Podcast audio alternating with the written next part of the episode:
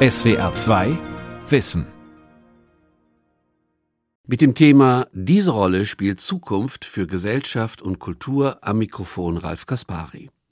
Egal, ob wir über den Ukraine-Krieg, die Klimakrise, die Inflation, die soziale Gerechtigkeit nachdenken, immer haben wir dabei auch die Zukunft im Blick, in der wir die Krisen und Probleme bewältigt haben, in der wir das Neue schon in Angriff genommen haben.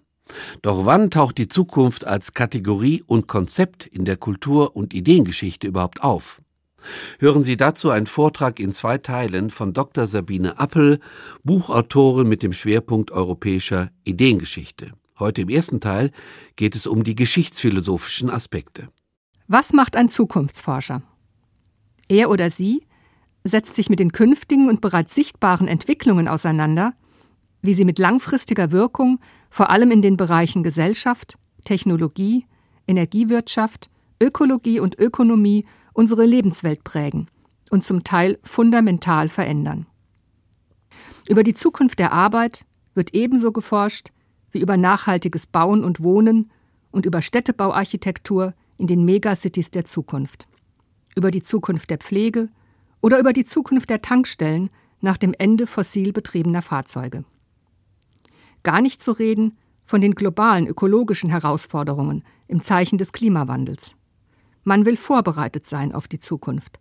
Man will sie gestalten. Welche Erwartungen oder Entwürfe die Menschheit von ihrer Zukunft hat oder ob sie überhaupt eine sieht, ist ganz wesentlich geprägt von ihrer Gegenwart, ihrer Verfasstheit, ihrer Prosperität, ihren kulturellen Leitlinien, jüngsten Erfahrungen, ihren Handlungsmaximen, ihrem Selbstbild, ihren moralischen Grundlagen und weltanschaulichen Ausgangsvoraussetzungen. Und so auch vice versa.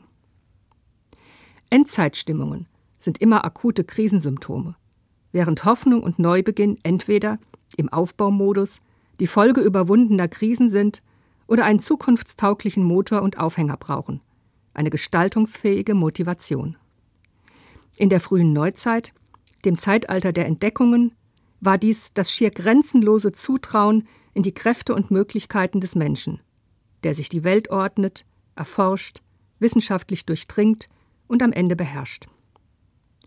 Im Aufklärungszeitalter war es der Glaube an die Kraft der Vernunft, die alle Nöte beheben wird, die Unwissenheit und die Unmündigkeit, den Aberglauben, die Abhängigkeit, die Ungleichheit der Gesellschaften, staatliche Willkürherrschaft und Despotie. Im christlichen Mittelalter dagegen lag die Zukunft überhaupt nicht im irdischen, sondern im Reich Gottes, das ja nicht von dieser Welt ist und in den alten Kulturen waren die Zeitvorstellungen zyklisch, so dass es ein Zukunftsbewusstsein im historischen Sinne nicht gab. Zukunft, so scheint es, ist ein neueres Phänomen. Es ist mit einem linearen Zeitbewusstsein verbunden und mit einer säkularen Verfassung des Menschen, der seine Lebenszeit als Auftrag empfindet, und zwar über das eigene Lebensalter hinaus. Die Tatsache, dass das individuelle Leben nur eine vergleichsweise überschaubare Wegstrecke darstellt, gibt dem Zukunftsbegriff eine überzeitliche Note und sogar einen Anflug von Transzendenz. Der noch zu füllende Raum, den sie darstellt, ist das offene Terrain für alle Möglichkeiten schöpferischer Gestaltung. In der Philosophiegeschichte wurde verschiedentlich darauf hingewiesen, dass es ein Wesensmerkmal des Menschen sei, Zukunft zu denken. Im Zusammenhang mit diesem menschlichen Zukunftsbewusstsein spricht Max Scheler von der Weltoffenheit. Wie Menschen ihre persönliche Zukunft betrachten, hängt vom Lebensalter ab, vom Erwartungshorizont, von den Lebensumständen, vorangegangenen Erfahrungen, ihrer physischen, mentalen und emotionalen Verfassung, also von vielen Faktoren. Und so ist die Verbindung zur Zukunft in einer Volksgemeinschaft auch naturgemäß eine andere, wenn eine Zivilisation eine gedeihliche Beschaffenheit vorfindet oder wenn sie die Verwüstungen des Dreißigjährigen Krieges erlebt hat, eine Weltwirtschaftskrise, Zusammenbrüche ganzer Systeme oder in Deutschland die Stunde Null. Dann aber, gerade dann, ist auch der Neubeginn wieder möglich und die Zukunft wide open. Nur mit einem linearen Bild von Entwicklung und damit auch von Geschichte gibt es indes überhaupt so etwas wie ein Ende oder eine Vollendung von Zuständen, wie man sie als Ideal künftiger Weltentwicklung imaginiert. Damit wäre man aber schon mittendrin in den Koordinaten, Annahmen und Denkschemata der Geschichtsphilosophie, häufig mit Rückgriff auf die Theologie, wie sie den meisten Zukunftserzählungen innewohnt. Jede Zukunftsvorstellung, sei es in wissenschaftlichen Untersuchungen und selbst der Statistik, in historischen Darstellungen mit prospektivem Verweis, in individuellen Entwürfen der eigenen Biografie, in Fiktionen, Prognosen oder in Prophetien, jede Zukunftsvorstellung beruht letztlich auf einer Erzählung. Und zwar schon aus dem einfachen Grund, dass die Zukunft keine greifbare Realität ist, sondern lediglich antizipiert, also vorausdeutend vorgestellt wird. Freilich mit unterschiedlicher Valenz, was die Solidität ihrer prognostischen Wirksamkeit oder Wahrscheinlichkeit anbelangt. In der aristotelischen Logik wurde zwischen notwendig wahren Zukunftsaussagen und logisch unbestimmten unterschieden. Futura necessaria oder Futura contingentia. Beispielhaft in den Aussagen Morgen geht die Sonne auf oder Morgen wird eine Seeschlacht stattfinden. Zweifelsohne ist das eine wahrscheinlicher als das andere, nach allen bisherigen Erfahrungen eine natürliche Gesetzmäßigkeit, während das andere im Bereich des menschlichen Handelns von vielerlei Faktoren abhängt und auch vielfach torpediert werden kann, zum Beispiel vom meteorologischen Zufall des Seegangs. Gleichwohl sind Zukunftsaussagen allesamt Projektionen, die mehr oder weniger aus der Vergangenheit abgeleitet werden. Im einen Fall logische Schlussfolgerungen, entweder als Herleitung des Besonderen aus dem Allgemeinen, als Deduktion, beispielhaft in der Methodik der Mathematik, oder als Herleitung des Allgemeinen aus dem Besonderen, etwa bei Stichproben oder bei Versuchsauswertungen in den empirischen Wissenschaften. Solche Induktionsschlüsse sind aber auch in zahllosen Formen des Alltagsdenkens vorhanden. Beispiele. Das Paar in der Wohnung nebenan streitet sich jeden Tag. Sie werden sich bestimmt noch in diesem Jahr trennen. Oder zwei Konfliktparteien rüsten auf, verhandeln nicht mehr und holen ihre diplomatischen Vertreter nach Hause. Schluss, es gibt Krieg.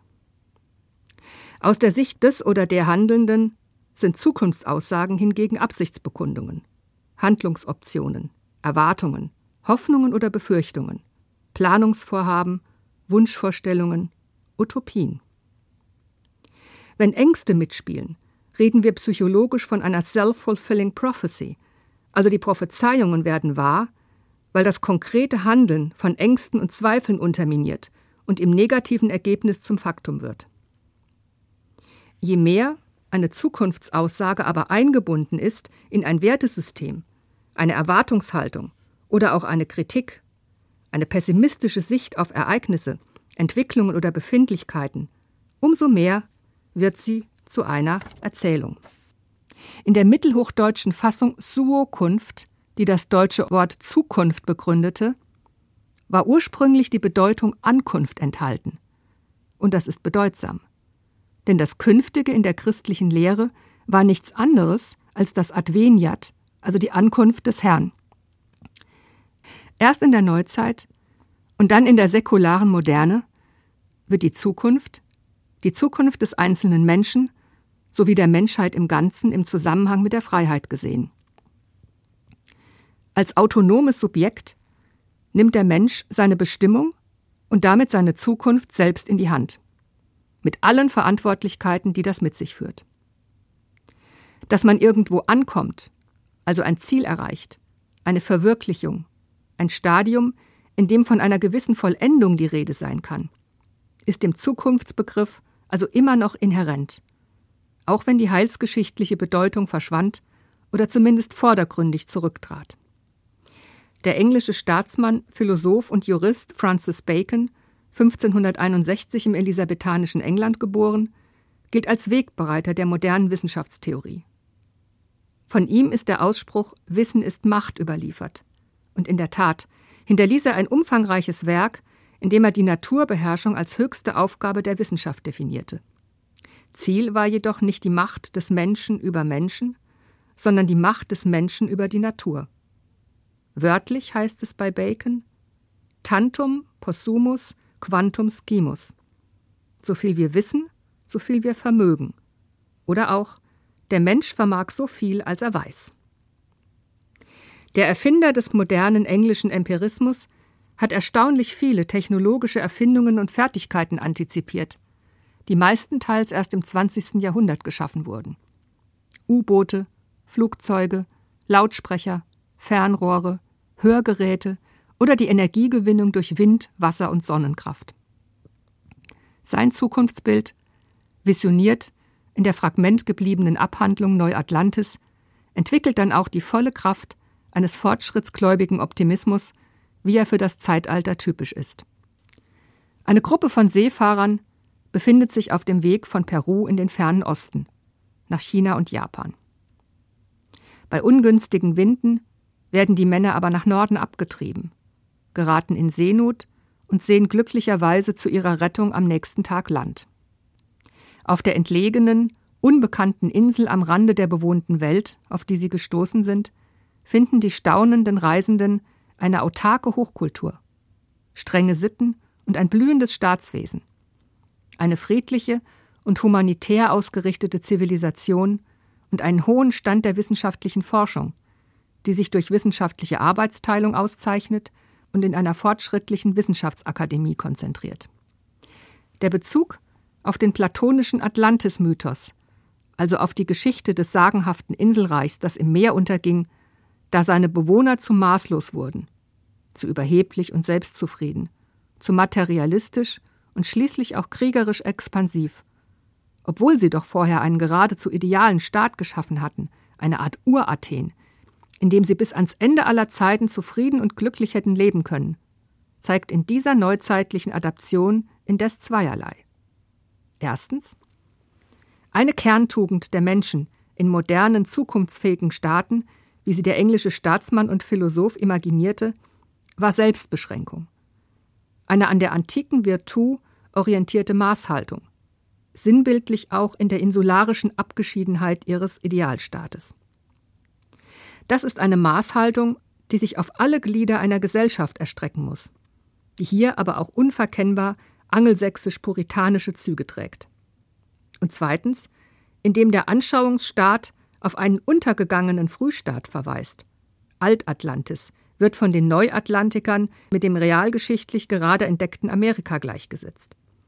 Enthält die Erzählung zugleich den abgewandelten antiken Arkadienmythos und die christliche Vorstellung, die den Menschen in seinem irdischen Dasein auf einer Reise sieht, in einem Zwischenreich zwischen Ursprungsparadies und Endparadies.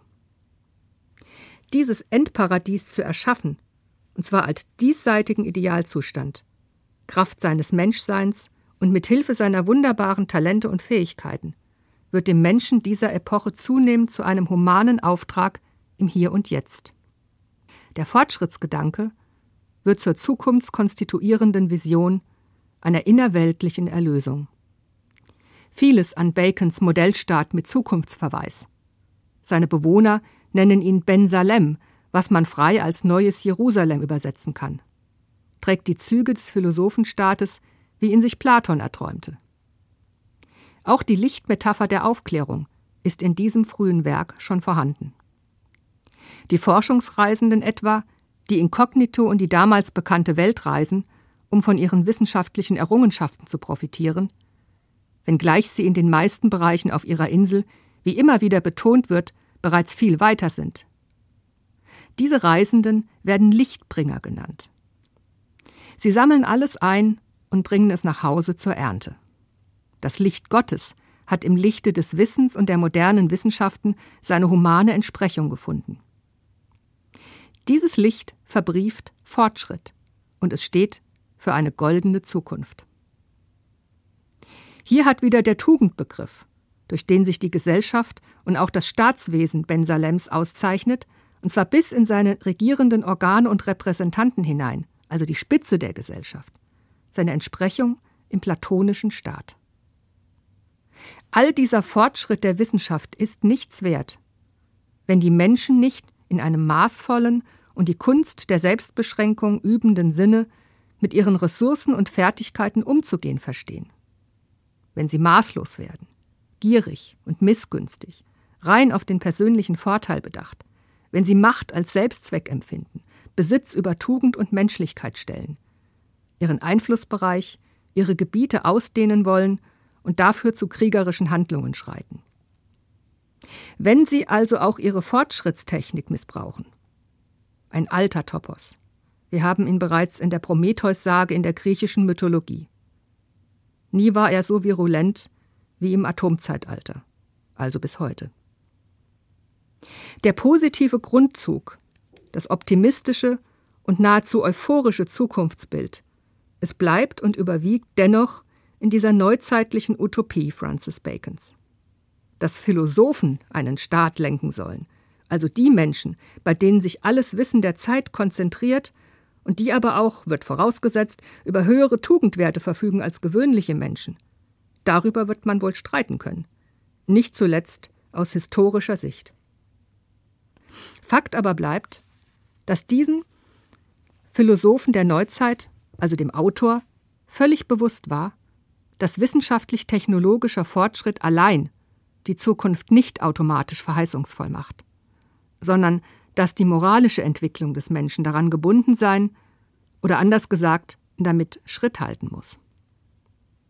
Eben das aber wurde zunehmend in Zweifel gezogen und die gnadenlose Verantwortlichkeit des Menschen für sein eigenes Tun, die ihn derart auf sich selbst zurückwarf, mochte manchem und mancher mehr wie eine Bürde und wie ein Fluch als wie eine Verheißung erscheinen.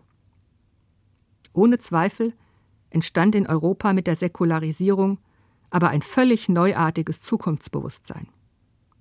Es blieb freilich eingebunden in das christliche Koordinatensystem.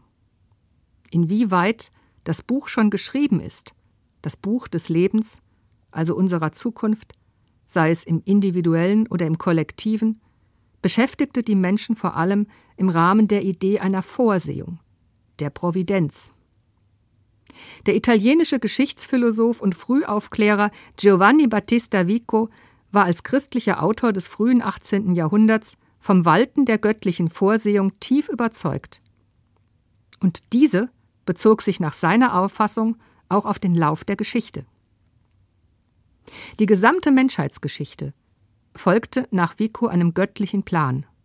Und danach hatte alles, was Menschen taten, dachten und glaubten, also wie sie ihr Handeln in religiösen und weltanschaulichen Dimensionen und Koordinaten verorteten, eine Stringenz, eine Folgerichtigkeit, einen Sinn und am Ende ein heilsgeschichtliches Ziel.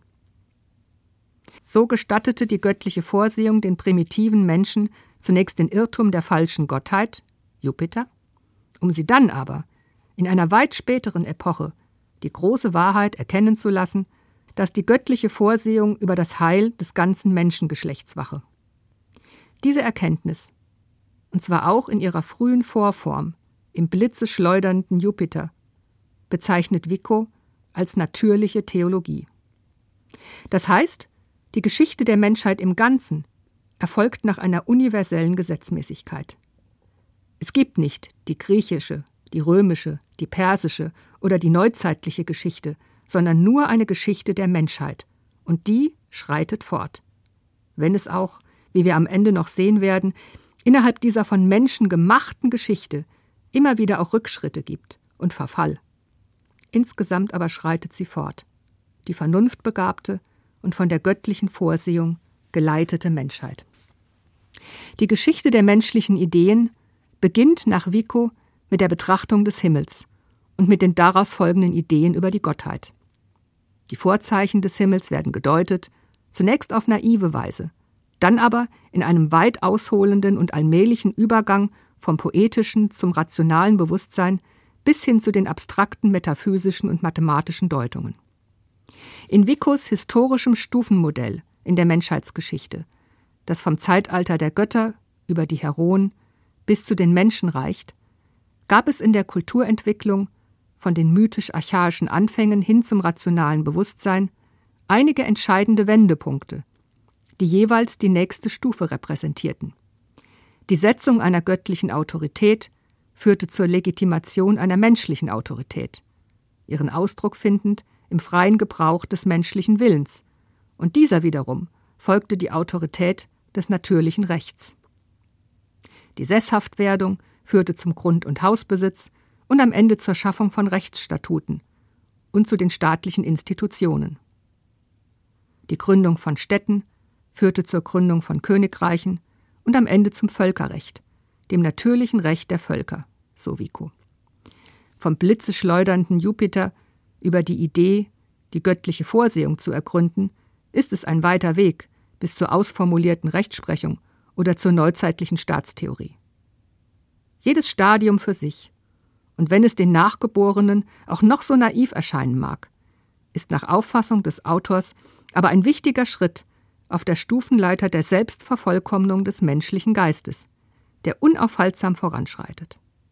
Wir finden diese Auffassung später wieder bei dem französischen Revolutionsautor Condorcet, wo sie zum aufklärerischen Fortschrittskredo erhoben wird, aber keine christlich-eschatologischen Anklänge mehr besitzt. Beibehalten wird aber bei beiden Konzeptionen, beim Frühaufklärer Vico und beim Revolutionsautor Condorcet, das lineare Weltbild, das aus der Heilslehre des Christentums stammt. Die Bindung an eine vorsehende Gottheit scheint bei dem Italiener indes die Voraussetzung für souveräne Herrschaft zu sein. Alle Religionen der Welt, die sich nach Vico in vier Hauptreligionen aufteilen, glaubten an eine vorsehende Gottheit.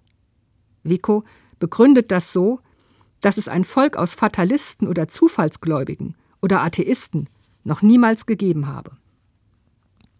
In irgendeiner Form müssen Menschen an eine Zukunft glauben, an einen gestaltungsfähigen Raum, an die Möglichkeit der Veränderung, um sich in einem Gemeinwesen zu engagieren, sich damit zu identifizieren oder gar mit Entbehrung ein Land aufzubauen.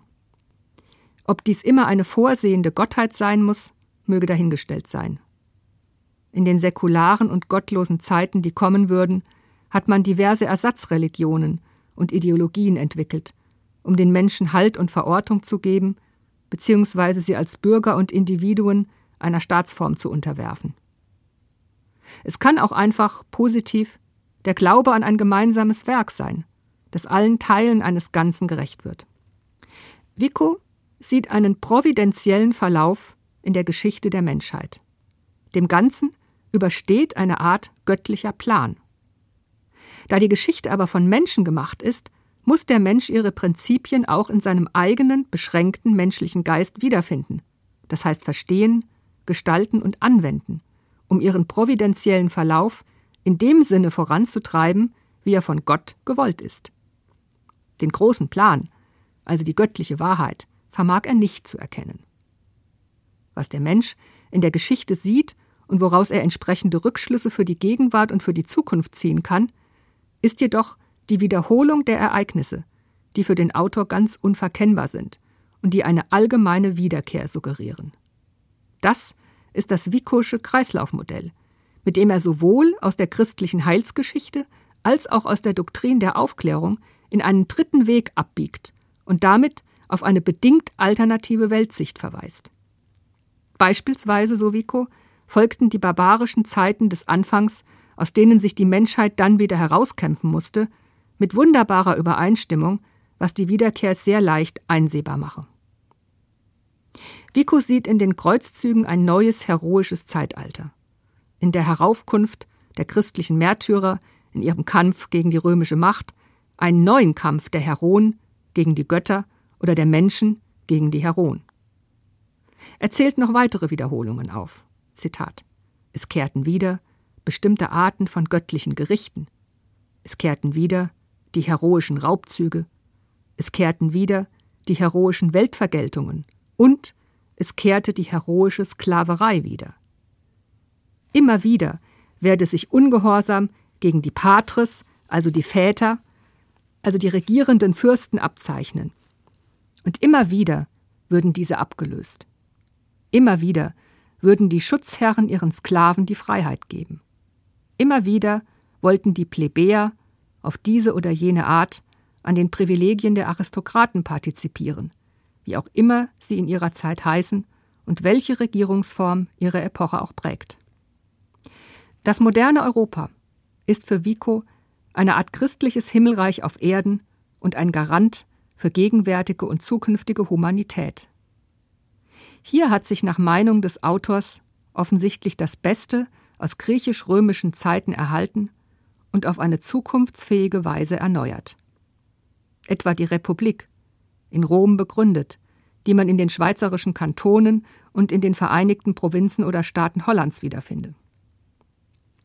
Der Körper des Germanischen Reiches schließlich, ein System aus vielen freien Städten und souveränen Fürsten, deren Haupt der Kaiser ist, ebenfalls offensichtlich ein Zukunftsmodell. Über sein Heimatland Italien schreibt Vico wenig, bis auf die aristokratischen Stadtstaaten Venedig, Genua und Lucca, die er erwähnt.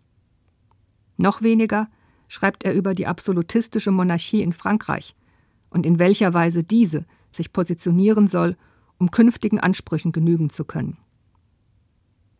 Hingegen formuliert er in eher allgemeiner Manier eine Apotheose, eine Verklärung der Zukunft Europas. Das christliche Europa erstrahle von Humanität und von einem Überfluss an Gütern, die das menschliche Leben beglücken könnten. In einer unbestimmten Zukunft, so lesen oder verstehen wir es. Für menschliche Zwecke sei die christliche Religion die beste aller Religionen der Welt, so Vico. Zitat, weil sie eine befohlene Weisheit mit der rationalen vereint.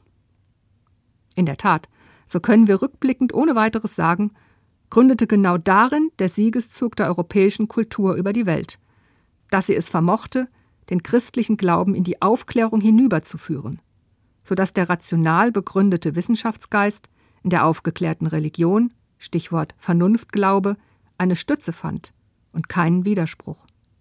Ohne die Reformation, ihre Folgen und ihre Debatten wäre diese am Ende säkulare Entwicklung in Europa aber wohl kaum möglich gewesen. Giovanni Battista Vico bleibt in seiner Geschichtsphilosophie aber keineswegs bei der christlichen Apotheose des aufgeklärten Europa als Endpunkt stehen. Das Faszinierende an seinem Modell ist gerade die Verbindung von linearen und zyklischen Elementen, die auch den Blick auf die Zukunft, jede Zukunft, von jedem historischen Standpunkt aus, ausgesprochen ambivalent macht. Das ist sein Postulat vom Corsi e Ricorsi, von Aufstieg und Niedergang, in dem der Fortschrittsgedanke sich mit einem ihm innewohnenden Dekadenzmodell assoziiert. Etwa so. Kulturen, Völker und Reiche kommen und gehen. Der Lauf der Geschichte geht nur niemals rückwärts. Als Beispiel dafür führt Vico in seiner Gegenwart die aristokratischen Staatsformen an, die über weite Strecken in Europa von der monarchischen abgelöst worden seien. Dahin könne man nun nicht wieder zurück. Vico glaubt an den Fortschritt des menschlichen Geistes, aber auch an den natürlichen Kreislauf von Werden und Vergehen, der nicht nur in der Natur, sondern auch in den menschlichen Schöpfungen von Zivilisation und Kultur, von mächtigen Reichen, kulturellen Errungenschaften und zivilisierten Völkern Wirksamkeit hat. Am Ende glaubt er an eine rationale Vernunft, die selbst entscheidet, wann es mit einer Kultur zu Ende geht und wann eine neue beginnt. Bei allem Fortschrittsoptimismus postuliert Vico durchaus auch Dekadenz. Die Zukunft. Sie ist, wieder einmal wide open. Menschliches Werk mit göttlichem Beitrag. Aus Ruinen wird sie irgendwann wieder erstehen. So sieht es ein Autor der frühen Aufklärung. In Italien, einer Wiege der europäischen Kultur, die schon einmal eine Wiedergeburt erlebte. Die italienische Renaissance, Roma Renascens. Das war SWR 2 Wissen, heute mit dem Thema Diese Rolle spielt Zukunft für Gesellschaft und Kultur. Sie hörten den ersten Teil des Vortrags von Sabine Appel, freie Buchautorin mit dem Schwerpunkt europäischer Ideengeschichte. Das SWR Podcast Festival. Hallo, hier ist Ralf Kaspari vom SWR2 Wissen Podcast. Am 14. Januar 2023 bin ich live beim SWR Podcast Festival und spreche mit dem Lehrer Bob Blume, auf Social Media bekannt als Netzlehrer, über Schule und Bildung. Ich frage ihn, was ist eigentlich der Sinn vom Lernen und wie kann man Schule endlich besser machen? Kommt nach Mannheim, seid dabei bei unserem Live-Podcast von SWR2 Wissen. Beim SWR Podcast Festival vom 12. bis 14. Januar 2023 in Mannheim. Tickets gibt es auf swr.de-podcast Festival. SWR 2 Kultur neu entdecken. SWR 2 Wissen. Manuskripte und weiterführende Informationen zu unserem Podcast und den einzelnen Folgen gibt es unter swr2wissen.de.